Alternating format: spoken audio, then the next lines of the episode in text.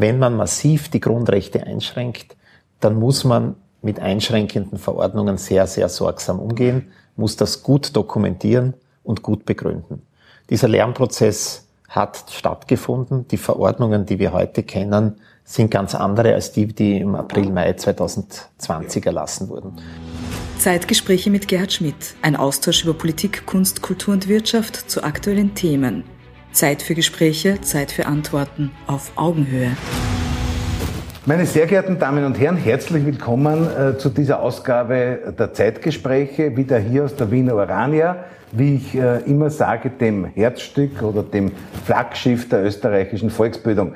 Mein Gast heute ist äh, der ranghöchste Jurist unseres äh, Landes und ich bin sehr glücklich und dankbar, dass er Zeit gefunden hat, heute in die Zeitgespräche zu kommen. Ich begrüße den Präsidenten des Verfassungsgerichtshofs, Herrn Dr. Dr. Christoph Grabenwarter. Herzlich willkommen, Herr Präsident. Vielen herzlichen Dank, dass Sie Zeit haben. Ich freue mich, da zu sein. Sehr, sehr gerne. Herr Präsident, Sie haben eine großartige Laufbahn als äh, Jurist. Sie sind auch Universitätsprofessor äh, an der an der Wirtschaftsuniversität äh, in Wien. Sie haben sich, äh, Sie haben nach Ihrer Habilitation internationale Professuren äh, ähm, angenommen, waren in der Welt sozusagen auch als Jurist tätig, sind 2005 zum Mitglied des Verfassungsgerichtshofes bestellt worden, waren dann von 2018 bis 20 Vizepräsident und ab 2020 Präsident. Und der Verfassungsgerichtshof ist ja sozusagen die wichtigste, wenn ich das sagen darf, die wichtigste juristische Einrichtung. Ähm, wie geht es Ihnen in dieser Rolle des Präsidenten? Wie erlebt man den Weg, der zu dieser Funktion führt? Man erlebt vieles gar nicht so bewusst, äh, wie man das vielleicht in einer Außenperspektive wahrnimmt. Ich bin, wie Sie gesagt haben, 2005 äh, in das Kollegium des Gerichtshofs eingetreten und vom ersten Tag an äh, nimmt man eines auf, man ist da unter 14 Kollegen ein Teamspieler. Wir sind ja. ein Team. Ja. Äh, das wechselt manchmal, wenn jemand aus Altersgründen den Gerichtshof verlässt. Aber im Grunde sind wir eine Gruppe von Juristinnen und Juristen, die über Jahre, meist über Jahrzehnte eng zusammenarbeitet. Und dieses, mhm. dieser Team Spirit ist etwas, mhm. was man in den verschiedensten Funktionen erlebt und man ist, äh, egal ob man jetzt Richter ist, der gerade neu hineinkommt, der schon etwas Erfahrung hat, um Fälle vorzubereiten, oder der dann im Präsidium Verantwortung trägt, man ist Teil dieses Teams. Sie haben ja den Verfassungsgerichtshof auch für äh, breite Teile der Öffentlichkeit äh, auch sichtbar gemacht. Sie haben jetzt eine Ausstellung gemacht zu 100 Jahren äh, und äh, versuchen ja sozusagen diese Brücke zwischen zwischen äh, äh, dem Verfassungsgerichtshof und der Bevölkerung zu schlagen. Und das gelingt, glaube ich, auch sehr gut. Ähm, wir bemühen uns. Ja. Ähm, ich möchte auch sagen, das ist nichts, was erst gestern oder vor einem mhm. Jahr begonnen wurde, sondern mhm. wir stehen da auf den Schultern unserer Vorgängerinnen ja. und Vorgänger. Ähm, Präsident Adamovic hat den Gerichtshof bereits geöffnet mit dem Verfassungstag, den es seit mhm. den 1990er Jahren mhm. gibt. Mhm. Äh, Präsident Holzinger hat Akzente gesetzt, Präsident Korinek hat die Medienarbeit auf neue Beine gestellt und auch äh, Präsidentin Bierlein hat nicht zuletzt durch ihre Sichtbarkeit äh, auch in ihrer nachfolgenden Funktion als Bundeskanzlerin sehr mhm. dafür gesorgt, mhm. dass man den Verfassungsgerichtshof als ein Organ wahrnimmt, das für den Rechtsstaat der Republik Österreich mhm. unverzichtbar ist. Wir sind ja hier in einer ganz bedeutenden Einrichtung der Volksbildung und politische Bildung sollte ja auch Teil sozusagen der Volk und ist auch Teil der Volksbildung und ist nicht nur eine, eine, eine schulische Aufgabe, sondern soll ja auch in der Erwachsenenbildung Platz greifen. Und äh, ich glaube, es ist ganz, ganz wichtig, dass man die Gewaltenteilung, dass man diese Gewaltenteilung und die Gewaltentrennung auch sichtbar macht. Und die Ausstellung, die Sie jetzt äh, eröffnet haben, äh, auf der Freiung, wo jede Bürgerin und jeder Bürger sich das anschauen kann, ist sicher ein, ein, ein Beitrag zu dieser Sichtbarmachung. Ganz genau. Ähm, dieser, äh, diese Ausstellung, die Sie ansprechen, hatte zwei Teile. Der erste Teil ist die Grundlagen unserer Verfassung und dann hervorgehoben, welche Rolle spielt in diesen Grundlagen, in diesem Gefüge von, von Staatsgewalten, Bundespräsident, Nationalrat, Bundesregierung, äh, auch Bund, Länder, welche Rolle spielt da der Verfassungsgerichtshof? Und es war eine Freude zu sehen, wie Bürgerinnen und Bürger, jung und alt, äh, dieses Angebot angenommen haben, Fragen gestellt haben und uns ist auch klar geworden, einerseits, da ist viel zu leisten, mhm. aber es ist auch viel Verständnis und Neugier da. Mhm. Und ich glaube, Neugier ist so eine Triebfeder. Neugier. Ohne Neugier ja. kann Bildungsfortschritt ja. nicht gelingen. Ja. Erlauben Sie mir das als Pädagoge zu sagen, Neugier ist die Triebfeder jedes Bildungsprozesses. Ich sehe das genauso. Herr Präsident, Sie haben kürzlich äh, vor, einigen, äh, vor einigen Tagen äh, in einem Interview ähm, in der Tageszeitung Kurier äh, Folgendes gesagt. Sie wurden da gefragt, in welcher Verfassung ist Österreich? Und Sie haben da gesagt, Österreich hat eine gute Verfassung und insofern ist Österreich in guter Verfassung. Die letzten Jahre haben gezeigt, dass wir vor 100 Jahren eine Verfassung bekommen haben, die sehr zukunftsfähig ist. Also äh, das Werk von Hans Kelsen und vielen anderen Juristen, die da an diesem Werk mitgearbeitet haben, hat einen, einen, hohen, einen hohen Wert und Beständigkeit. Ja, und es ist eigentlich überraschend, ja. wenn man denkt, ja. wie schnelllebig die Zeit heute ist. Und dann haben sich in den Jahren 1919, 1920 in einem Land, das gebeutelt war vom Ersten Weltkrieg, mhm. damals nur Männer, mhm.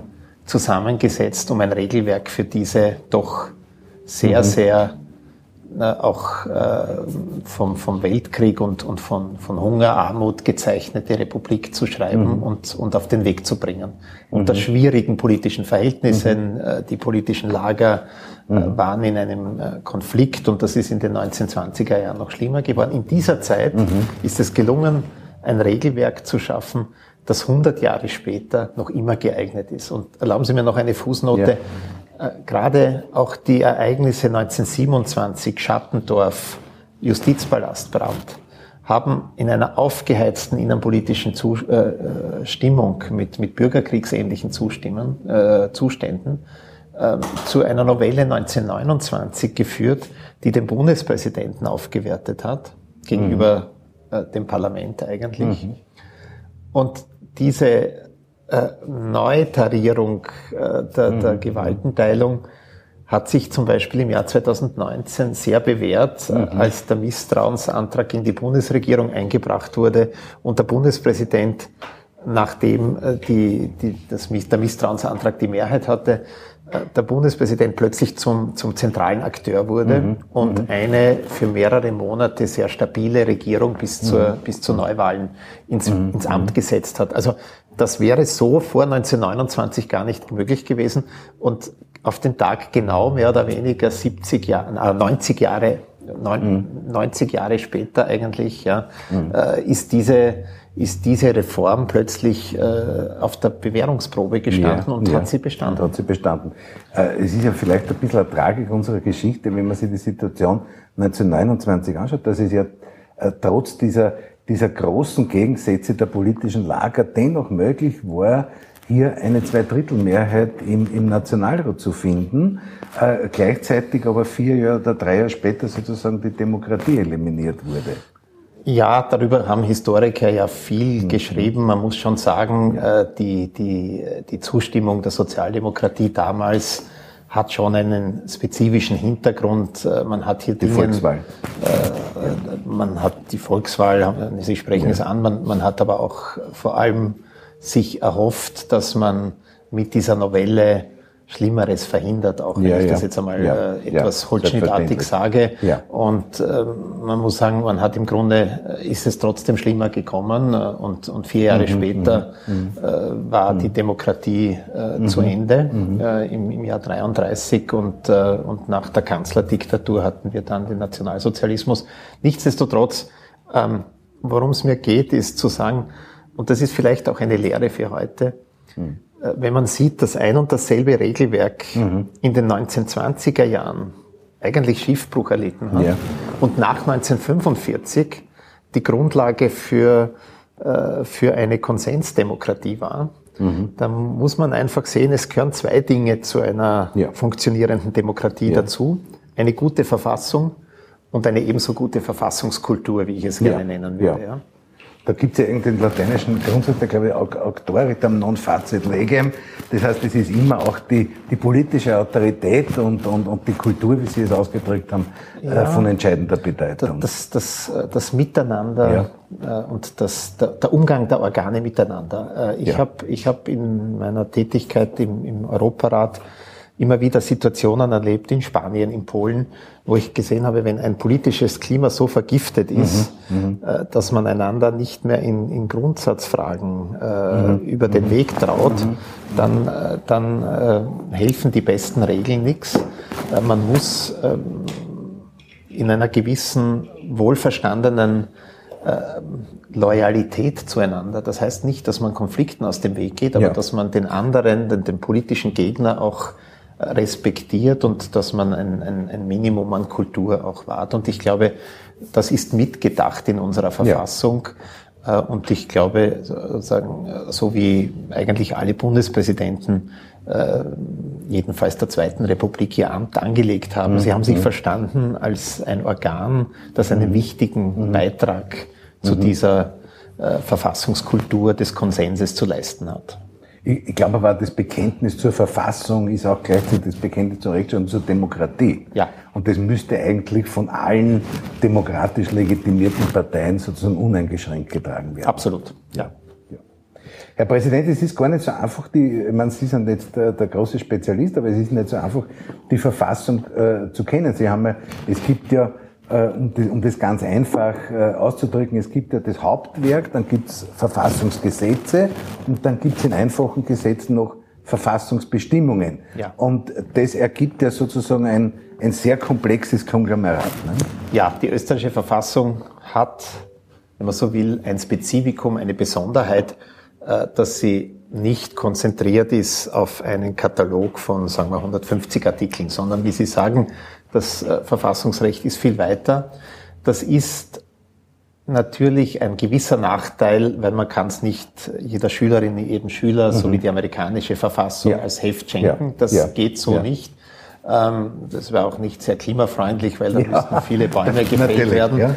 Aber wenn man es ein bisschen ernster angeht, das, das ist nicht nur ein Nachteil. Die Spezialistinnen und Spezialisten können damit umgehen. Mhm. Und es hat halt den Vorteil, dass so wichtige Dinge wie der Staatsvertrag aus 1955 ja. oder ein eigenes Bundesverfassungsgesetz über Kinderrechte, das auch das Verfassungsrang hat.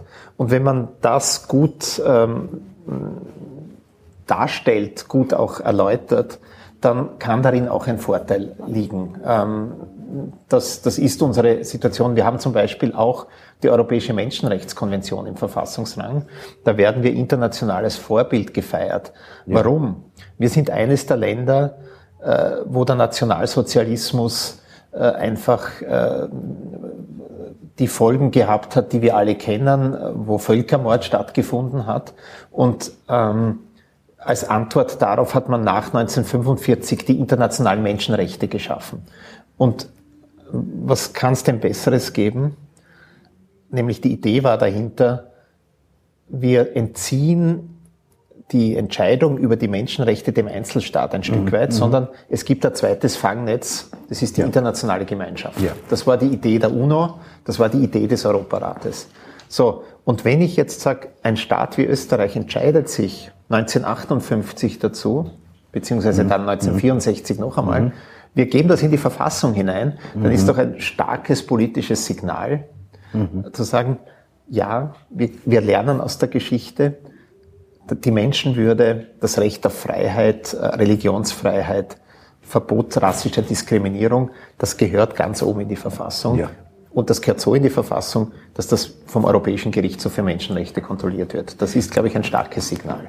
Das heißt, die Dynamik, die durch Verfassungsentwicklung entsteht, die funktioniert dann über zusätzliche Verfassungsgesetze, über ja. Gesetze, die in Verfassungsrang gehoben werden oder entsprechende Bestimmungen. Ja, und wie gesagt, manchmal sind es ganz wichtige ja. Dinge, wo man sagt, naja, ist ja doch berechtigt, ja. dass man das im Verfassungsrang regelt. Ja. Jetzt gibt es ja immer, immer die Diskussion, ich glaube, die gibt es ja nicht nur in Österreich, äh, ob die, die, die, die, die Verfassungsgerichtshöfe sozusagen zunehmend eine Rolle als politischer Faktor spielen. Wie sehen Sie das? Ähm, das ist eine immer wieder aktuelle Diskussion. Und wie Sie sagen, es ist keine spezifisch österreichische ja. Situation. Ähm, ich, ich, möchte vielleicht, wenn ich darf, drei Bemerkungen, drei Beobachtungen ja. dazulegen. Ähm, das eine ist, ähm, dass es weltweit eine Entwicklung gibt, ähm, dass Fragestellungen äh, eher vermieden werden in der politischen Auseinandersetzung, äh, weil sie entweder eine hohe Komplexität haben oder weil sie mhm. gesellschaftspolitisch besonders umstritten mhm. sind. Äh, das Thema mhm. mit dem assistierten Suizid, Sterbehilfe ist eines davon. Ähm, das zweite ist, dass wir eine europäische, ähm, einen europäischen Einfluss haben aus der Rechtsprechung des Europäischen Gerichtshofs für ja. Menschenrechte. Wir vollziehen hier bestimmte Entscheidungen nach. Ähm, wir haben der, der Europäische Gerichtshof für Menschenrechte war ein Vorreiter, was ja. die Diskriminierung aus Gründen der sexuellen Orientierung ja. betroffen hat. Ja. Wir haben das nachvollzogen und haben da natürlich, wenn Sie an die Entscheidung äh, Ehe für alle denken, wir haben da eine Entscheidung getroffen, die hätte der Gesetzgeber genauso treffen können, aber wir haben uns hier geleitet von europäischen Entwicklungen verpflichtet gesehen. Und dann gibt es eine Entwicklung, die so mit äh, Klimaklage verbunden ist, dass also sozusagen auch von Bürgerinnen und Bürgern stärker politische Fragestellungen an das Gericht herangetragen mhm. werden. Mhm. Ähm, das kann man jetzt gut finden oder schlecht finden. Für ein Gericht gilt, es wird nie von sich aus aktiv, aber wenn Bürgerinnen und Bürger, Menschen, die in unserem Land leben, ein Anliegen an das Gericht herantragen, mhm. und das ist im mhm. Rahmen des ja. prozessual vorgegebenen, ja. dann ist es unsere Pflicht, jedes Anliegen zu behandeln. Das ist so die, die, die, mhm. die Beobachtung, aber vielleicht fragen Sie mich eh noch, ähm, ja. der Unterschied zwischen einem Gericht und einem politischen Akteur ist, das Gericht hat einen strengen Maßstab und ein strenges Verfahren. Wir haben ein sehr, sehr genau reguliertes Verfahrensrecht und wir entscheiden immer am Maßstab der Verfassung. Wir, wir haben keine politischen äh, ja. Momente hier äh, ja. einzubeziehen, sondern wir haben zu fragen, was schreibt uns dieses oder jenes Grundrecht vor und wie haben wir dem Rechnung zu tragen vor dem Hintergrund eines konkreten Antrags. Ja. Na, ich, ich bin persönlich erklärter Politikwissenschaftler und in der Politikwissenschaft ist immer die interessante Frage, diese, diese Schnittstellen zwischen den Gewaltenteilungen herauszufinden. Mhm. Ja? Also wo, wo ist die Legislative auch mit Ver Verwaltungsaufgaben beschäftigt äh, mhm. äh, und, und, und wo ist die Gerichtsbarkeit mit Verwaltungsaufgaben oder hier die Schnittstelle sozusagen zum, zur, zur, zur Rechtsetzung. Äh, das ist das durchaus interessant. Ich habe den Eindruck, jetzt wenn ich als Beobachter auch die letzten Jahre anschaue, dass der äh, Verfassungsgerichtshof unglaublich viel im öffentlichen, im politischen äh, Spiel auch sozusagen äh, äh, mit, mit dabei war. Ja, wenn und sein musste, so ja, muss man sagen. Sein ja. musste. Ja. Also ich habe jetzt ja stärker diese Grundrechtskomponente angesprochen, aber wenn Sie diese politikwissenschaftlichen Grenzziehungen ja. zwischen den ja. Staatsgewalten ansprechen, ja. dann kommt mir natürlich ein anderes Thema in den Sinn, das mindestens mhm. so mitverantwortlich ist. Das ist zum Beispiel unsere Rechtsprechung im Zusammenhang mit den Untersuchungsausschüssen, Stichwort Ibiza-Ausschuss. Ähm, was ist denn da passiert? Wir haben vor äh, sechs Jahren die Zuständigkeit bekommen, über Fragen, äh, Streitigkeiten im Parlament zu entscheiden. Mhm. Und zwar in ein, nicht in der Gesetzgebungsfunktion, sondern in der Kontrollfunktion okay. des Parlaments. Ja. Und was sind wir da in Wirklichkeit jetzt äh, politikwissenschaftlich geschehen? Wir sind sowas wie ein Schiedsrichter mhm. zwischen mhm. Mehrheit und Minderheit im Parlament. Mhm. mhm. mhm. Und das war eine Ver Entscheidung des Verfassungsgesetzgebers, uns diese Kompetenz zu mhm. geben. Ja. In Deutschland ist das auch so. Ja. Wir hatten sie vorher 95 Jahre nicht. Wenn man die Entscheidung trifft, dann trifft man auch die Entscheidung, dass der Verfassungsgerichtshof in diesem Feld der oft parteipolitischen Auseinandersetzung plötzlich über Fragen zu entscheiden hat, wie legt man ähm, Regeln Parlamentar des Parlamentsrechts aus. Mhm. Eines muss man dem Verfassungsgerichtshof hier in einer Bilanz zugute halten. Er besinnt sich hier gerade immer sehr seiner Rolle als Gericht. Mhm. Also er vermeidet es, mhm. hier wirklich in den politischen Konflikt hineingezogen zu werden. Und häufig ist das ein politischer Konflikt zwischen Parlamentsfraktionen, mhm. Mhm. Ähm, indem er etwa darauf hinschaut, sind Verfahrensregeln eingeordnet, äh, eingehalten worden. Hat der Minister oder die Ministerin, die ein Aktenstück vorzulegen mhm. hat oder E-Mail-Verkehr vorzulegen, mhm. hat er hinreichend begründet, warum er es ja. nicht vorlegt. Ja. Das sind dann wieder, das ist wieder der Versuch, es auf die rechtliche mhm. Ebene mhm. zu bringen. Dass das schwierig ist, wissen wir ganz genau und äh, daher gehen wir den Weg, den wir insbesondere auch in den letzten zwei Jahren im Zuge des Ibiza-Ausschusses gegangen sind. Sie haben in einem Fall sogar eine sehr weitreichende Entscheidung getroffen mit diesem Exekutionsantrag an den Bundespräsidenten. Ja, die war gar nicht so weitreichend, wie das ausschaut, ja, weil das ja. hat die Verfassung vorgesehen. Ja. Ähm, äh, man muss immer unterscheiden, das Gericht vollstreckt seine Entscheidungen nicht selbst. Wir haben, Gericht, wir haben, eine Gerichtsentscheidung getroffen und wir haben den Bundespräsidenten über äh, diesen Umstand informiert, haben gesagt, so ist unsere Entscheidung, äh, das mhm. ist das Verhalten mhm. des Ministers, ähm, Exekution mhm. mhm. in den Händen des Bundespräsidenten und im Wesentlichen hat der Bundespräsident hier mhm. äh, die, die, die Handlungen gesetzt ja. Und, und, und war er dann zuständig. Wenn Sie so eine weitreichende Entscheidung treffen wie die des, äh, des assistierten Suizids, wie orientieren sich da die Richter? Es gibt in Österreich eine Bioethikkommission, schaut man da, schaut man sich da an, was im europäischen Zusammenhang, äh, was andere Länder hier geregelt haben? Holt man da Experten, Weiterführende aus unterschiedlichen Disziplinen heran? Also, man schaut sich im Prinzip alles an, was man ja. irgendwie ja. kriegen kann, vor allem bei so grundlegenden ja. Entscheidungen. Ja. Äh, Sie haben eigentlich die verschiedenen Quellen alle aufgezählt. Mhm. Wir haben natürlich unser erstes, äh, unsere erste Informationsquelle sind die, wie wir sagen, Schriftsätze der Prozessparteien, ja, ja. also des Antragstellers. Da waren schwerkranke Menschen dabei. Ähm, was sagt die Bundesregierung zur Verteidigung der mhm. Regelung, die, mhm. die ja mhm. immer hier zwei Paragraphen des mhm. Strafgesetzbuches mhm. zu verteidigen hatte? Und dann machen wir etwas bei solchen Fällen, was wir äh, immer wieder machen, wenn es um solche Grundsatzfragen geht. Wir machen eine mündliche Verhandlung, mhm. die für jedermann und jede Frau, die das äh, mhm. möchte, mhm. äh, zugänglich ist. Die Medien sind dabei. Das heißt, man kann den Verfassungsgerichtshof auch als Bürgerin oder Bürger besuchen. Ganz genau. Wenn Sie heute sehen im Internet oder auf der mhm. Amtstafel mhm. unseres Gerichtes, morgen um 9 Uhr mhm. ist eine Verhandlung zu einem Thema, dann äh, kann man sich äh, dort einfach einfinden und, und teilnehmen.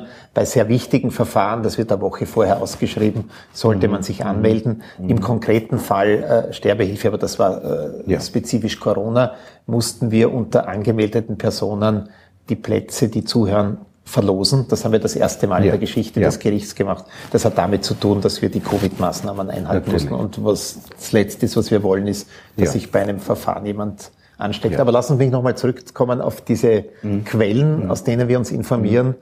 Ähm, wir haben bei dieser mündlichen Verhandlung eine ähm, äh, zwei Ärzte, eine Ärztin, einen Arzt gehört, einen Leiter der Palliativmedizin am Allgemeinen mhm. Krankenhaus mhm und eine Ärztin, mhm. äh, die, die früher ähm, äh, Verantwortung in der Wiener Stadtregierung getragen hat als mhm. Gesundheitsstadträtin, die mhm. hier einen prononcierten mhm. Standpunkt vertreten hat. Und wir haben, mhm. es ist zu, mhm. zur Sprache gekommen, als Auskunftsperson äh, eine, eine schwerkranke Frau, die uns äh, ihre Situation geschildert hat.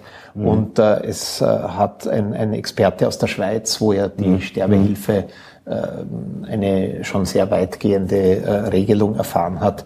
Es hat uns jemand aus der Schweiz berichtet, wie dort die Situation ist. Und da sind mhm. Sie jetzt schon bei, Sie haben es in Ihren Fragen mhm. gesagt, wir mhm. schauen uns sehr genau, Rechtsvergleichung nennen wir es. Wir schauen ja. uns die Rechtslage ja. in anderen Staaten an. Okay. Die, das italienische Verfassungsgericht ja. hat zwei Jahre vor uns entschieden, das deutsche. Und wir lassen das alles einfließen in unsere Diskussion. Spielt dort die Kooperation mit Universitäten auch eine wichtige Rolle? Weil da liegt ja viel Know-how. Auch das, ja. äh, da gibt es zwei Wege ja. ähm, oder drei Wege eigentlich. Es gibt einmal, äh, es sind einige äh, der Kollegen äh, und Kolleginnen am Gerichtshof selbst Professorinnen mhm. und Professoren. Ähm, die sind Teil dieses Diskurses. Sie bringen da nicht ihre eigene Meinung, aber mhm. die veranstalten Fachtagungen, Seminare, wo die Experten äh, äh, zu Wort kommen. Das kommt mhm. herein. Dann lesen wir natürlich, das wird von unseren wir haben, wir haben sehr, sehr, sehr, sehr äh, gut ausgebildete ähm, äh, Mitarbeiterinnen und Mitarbeiter, die bereiten das, das mhm. alles mhm. auf, was wissenschaftlich mhm. vorgedacht mhm. wurde. Mhm. Und äh, dann kommt es auch vor, dass wir uns im Einzelfall auch tatsächlich äh, bei mündlichen Verhandlungen äh, Professorinnen und Professoren äh, als Gesprächspartnerinnen und Gesprächspartner auch einladen, um aus ja. erster Hand das ja. zu erfahren. Ja. Aber das ist, wie Sie sagen, wir sind froh, wenn es wissenschaftliche Lehrmeinungen gibt, an denen wir unsere Entscheidung zumindest überprüfen können. Was die Politikwissenschaft auch immer beschäftigt, ist die Frage zwischen, äh, zwischen der formalen Verfassung, äh, die ja auch sozusagen mit, mit äh, Kultur gelebt werden muss, und der Verfassungsrealität. Zum Beispiel Stichwort Sozialpartnerschaft in Österreich, die ja kaum irgendwo, da, eigentlich nirgendwo niedergeschrieben ist, aber irgendwie seit seit den 40, späten 40er Jahren irgendwie funktioniert. Ne? Ja, man hat sie 2008 ja. sogar in die Verfassung hineingeschrieben, ja. in den Artikel 120a, aber wie Sie sagen, ja. sie waren viel länger Wirklichkeit ja. und, und das, ja. was ich anfangs angesprochen habe, ja. sie waren, waren und sind Teil unserer Konsensdemokratie. Herr Präsident, ich komme noch abschließend zu einem, einem Thema. Äh, vielleicht einmal als, als erste Frage. Äh, es gibt in der, in der, in der, auch in der Politik immer wieder das, die Diskussion, äh, und wir sehen es jetzt gerade bei Corona sehr deutlich, zwischen dem föderalen und dem zentralen Ansatz. Wie würden Sie denn jetzt sozusagen die, die Rechtskultur da bewerten in Richtung, in diesem Spannungsfeld zwischen föderaler Idee und, und, und zentralistischer Idee? Was soll man den Bundesländern überlassen? Wie weit kann man da gehen? Ähm, die Frage, was sollen Länder machen, was soll, was soll der Bund machen, ist eine ewige Frage des Verfassungsrechts. Ähm, ich bin der Meinung, dass, äh, dass ein, ein Bundesstaat, auch wenn er ein kleiner Bundesstaat ist, wesentliche Vorzüge hat. Mhm. Ähm, ich denke, man kann darüber nachdenken, muss man diese Gesetzgebungskompetenz oder jene ähm, dem oder dem geben. Da kann man wirklich viel Dis Detaildiskussion ja. leisten. Ja. Ähm, Föderalismus hat einmal das Moment der Vielfalt und Vielfalt finde ich immer gut. Ja. Ähm, es bietet verschiedene Politikansätze, ähm, ob das jetzt die Kultur ist äh, und äh, ob das äh, ob das die Frage der Gesundheitsversorgung ist. Wichtig mhm. ist nur, dass man dann Koordinationsmechanismen hat. Das zeigt die Corona-Krise. Ja. Ja. Ähm, ein zweites Moment, das mir sehr wichtig erscheint, ist, Föderalismus bedeutet auch Gewaltenteilung. Äh, ich möchte es ganz kurz äh, am Beispiel ja. Polen zeigen. Ähm, wenn die, die Staatsgewalten zwischen Bund und Ländern aufgeteilt sind, mhm. dann gibt es immer wieder auch äh, Momente, dass ich sage, ich kann nicht von heute auf morgen die gesamte Justiz gleichschalten. Wir haben, mhm. wir haben elf Verwaltungsgerichte, zwei in Bundeshand mhm. und neun in den neun mhm. verschiedenen mhm. Bundesländern. Mhm. Da ist Pluralismus ja. automatisch da. Ja. Die neuen Landesregierungen ja. sind in verschiedensten Koalitionen. Das bringt mhm. einfach einen, ein zusätzliches Fangnetz oder ein zusätzliches Sicherheitsnetz. Und vielleicht sollte man auch dazu sagen, dass, dass dieser, dieser gelebte, gut gelebte Föderalismus auch für die Parteiendemokratie eine Rolle spielt, nämlich ein föderales Land hat auch föderal gegliederte Volksparteien. Und wenn Volksparteien gegliedert sind, dann zeigt sich, dass ein Interessen, Parteien haben ja an sich die Funktion, mhm.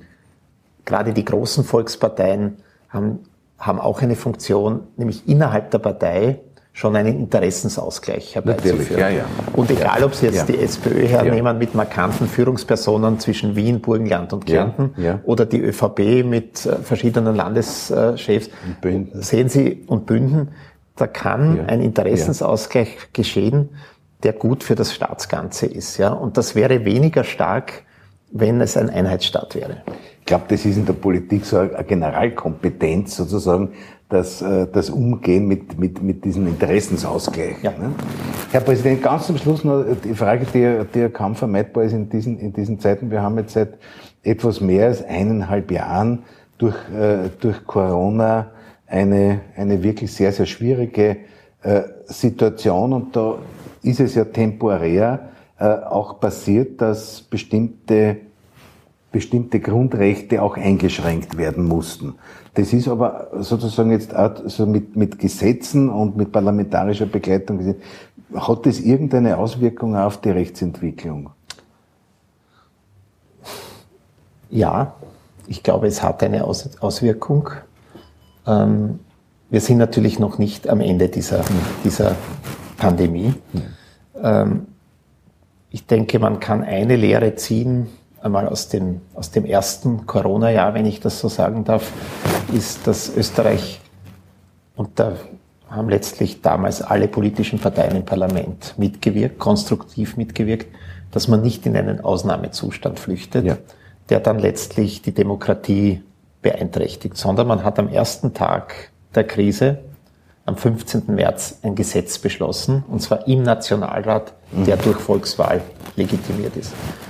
Ähm, was dann passiert ist, war ein Lernprozess in der Verwaltung, nämlich wenn man massiv die Grundrechte einschränkt, dann muss mhm. man mit einschränkenden Verordnungen sehr, sehr sorgsam umgehen, mhm. muss das gut dokumentieren und gut begründen.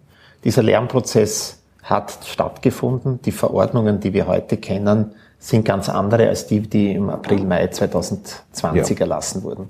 Und wenn auf dem aufgebaut wird und wenn man das mhm. mitnimmt in dieses Jahr und möglicherweise in das nächste Jahr, dann hat die Krise etwas Gutes gehabt, weil sie hat das Bewusstsein geschärft, Grund- und Menschenrechte sind unverzichtbar, sie bedürfen des gerichtlichen Schutzes und es sind Gesetzgebung und Vollziehung, in dem Fall die Minister, die einschlägig zuständig sind, sind die Primärverantwortlichen für die Grund- und Menschenrechte. Der Verfassungsgerichtshof kontrolliert nachher, ob ja. alles in Ordnung war. Ja. Jetzt frage ich Sie nicht nach einer Inhalt, bewusst natürlich nicht nach einer inhaltlichen Bewertung, weil das sehr bald ja irgendwann einmal auf Ihrer Tagesordnung stehen könnte. Aber die Frage der, der Impfpflicht könnte bald ein Thema sein. Die Frage der Impfpflicht könnte ein Thema sein. Ja. Sie war bereits ein Thema für den Europäischen Gerichtshof für Menschenrechte. Mhm. Der hat am 8. April diesen Jahres mhm. äh, im mhm. Zusammenhang mit einer Impfpflicht in der Tschechischen Republik ja. ähm, das Feld eigentlich äh, gut erschlossen. Es ja. ging um Masern, aber ja. der Zeitpunkt April ja. 2021, er hat das natürlich vor dem Hintergrund von Corona bereits entschieden und begründet und das sind sehr wichtige Abwägungsinstrumente. Und, und der, der, der Europäische Gerichtshof für Menschenrechte, das muss man immer unseren Zuschauern sagen, das ist das System des Europarats in Straßburg. In Straßburg. In Straßburg. Und der hat sie, der hat sie positiv zu dieser. Der hat gesagt, ja. wenn die Abwägung etwa ja. das Thema Herdenimmunität oder es ging hier auch ja. um die Impfung von Kindern, wenn das Kindeswohl berücksichtigt ist, dann kann eine Impfpflicht gerechtfertigt sein. Der, ihre ehemalige äh, Kollegin als höchster äh, Gerichtspräsidentin Irmgard Gries hat einmal gesagt, man darf die Freiheit des Einzelnen einschränken, wenn es notwendig ist, die Gesundheit der Bevölkerung äh, zu schützen. Es gibt keine Freiheit ohne Verantwortung, das Wort Zwang und so weiter, das fehlt. Das ist wieder politische Bewertung, aber diese Abwägung ist dann zu treffen. Ne? Das ist unser tägliches Geschäft. Wir haben auf der einen Seite die öffentlichen Interessen zu bewerten. Das ist in dem Fall der Gesundheitsschutz. Und wir haben auf der anderen Seite zu fragen, was sind denn die Nachteile für die mhm. Menschen, mhm. die unter einer Einschränkung leiden, mhm. ob das Ausgangsverbote mhm. sind, ob das Beschränkungen des mhm. Schulunterrichts oder des mhm. Universitätsbetriebs sind, ob das Beschränkungen für die Ausübung eines Berufs sind, der mir den notwendigen Lebensunterhalt gewährt. Und äh, das ist alles andere als trivial. Äh, und das ist auch der Grund, warum die Verfassung diese Abwägung nicht in die Hände einer, zwei oder drei Menschen legt, sondern warum mhm. ein Kollegium aus 14 Richterinnen und Richtern diese doch schwierige Abwägung trifft. Vielen Dank. Eine ganz, ganz letzte äh, Frage hätte ich nur, weil wir doch viele Zuschauerinnen und Zuschauer aus dem politischen Bereich haben. Gibt es etwas, was sich der, der Präsident des Verfassungsgerichtshofs von der Politik wünschen würde? Ähm, nicht würde, sondern tatsächlich wünscht. Bitte, ja. Äh, ich wünsche mir etwas. transportieren. Äh, ich wünsche mir etwas, was ich doch in hohem Maße erlebe. Das ist Respekt vor den staatlichen Institutionen, Respekt vor den Gerichten, Respekt vor dem Verfassungsgerichtshof und ein Grundverständnis für die Aufgabe, die wir erfüllen. Wir erfüllen sie im Dienste der Republik und äh, als kontrollierendes Organ ist man darauf angewiesen, dass die Entscheidungen respektiert werden. Das ist mein wichtigster Wunsch und das ist die Voraussetzung, dass unser Staatswesen funktioniert. Vielen herzlichen Dank, das kann ich natürlich nur unterstützen. Herr Präsident, wir haben, äh, Ihr Gespräch ist jetzt, glaube ich, das 38. Gespräch im Rahmen der Zeitgespräche und wir haben von den ersten 25 Gesprächen, wo zum Beispiel ein Heinz Fischer auch sehr stark auf Kelsen und so weiter eingeht, von den ersten 25 Gesprächen haben wir eine kleine Publikation gemacht. Die möchte Ihnen mit dem besten Dank für Ihr Kommen gerne geben. Vielen herzlichen Dank und Ihnen persönlich und dem Verfassungsgerichtshof alles, alles Gute.